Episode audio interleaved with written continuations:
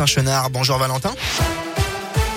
Bonjour Bastien, bonjour à tous. À la une de l'actualité, la fête des Lumières, c'est déjà fini. Et oui, depuis mercredi et ce jusqu'à hier, 31 œuvres étaient exposées un peu partout dans Lyon, comme à Bellecour, place des Terreaux, à la Tête d'Or ou encore place Saint-Jean. Une édition dans un contexte sanitaire particulier. Le port du masque était exigé partout et le pass sanitaire dans certains lieux clos. Pour autant, ça n'a pas démotivé les visiteurs. Au moins 1,8 million de personnes ont assisté à cette édition 2021. C'est plus qu'en 2019.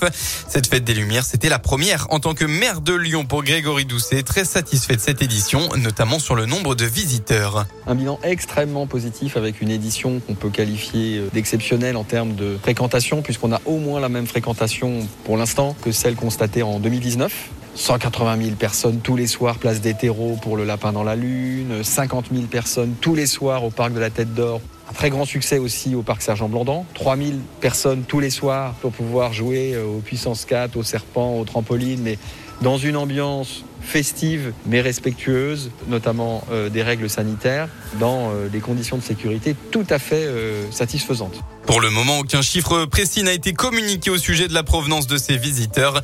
Il s'agit notamment de connaître la proportion de touristes étrangers venus assister à cette édition malgré le contexte sanitaire délicat.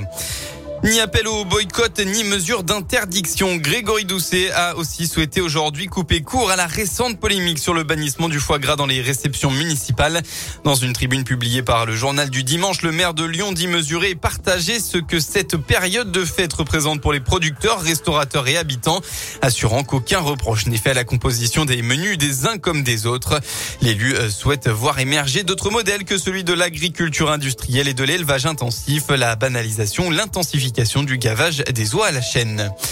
Dans le reste de l'actualité, l'ancien nageur champion olympique euh, Yannick Agnel a été mis en, en, examen pardon, pour viol et agression sexuelle sur mineur de 15 ans et placé sous contrôle judiciaire, annoncé hier le parquet de Mulhouse.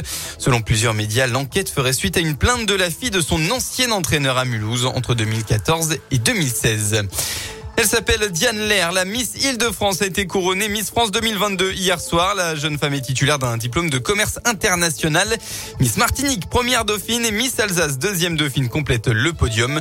Du côté de la candidate Miss euh, Rhône-Alpes, Charlotte Fort s'est arrêtée aux portes du top 5. Les sports en foot, 18e journée de Ligue 1. On retrouve à 13h l'Olympique lyonnais. Le club se déplace sur la pelouse de Lille pour éviter la crise. Et bien enfin, la météo dans le Rhône pour votre dimanche. C'est un temps majoritairement nuageux qu'on va retrouver dans le département. Malgré tout, des éclaircies devraient faire leur apparition en début d'après-midi de façon très localisée.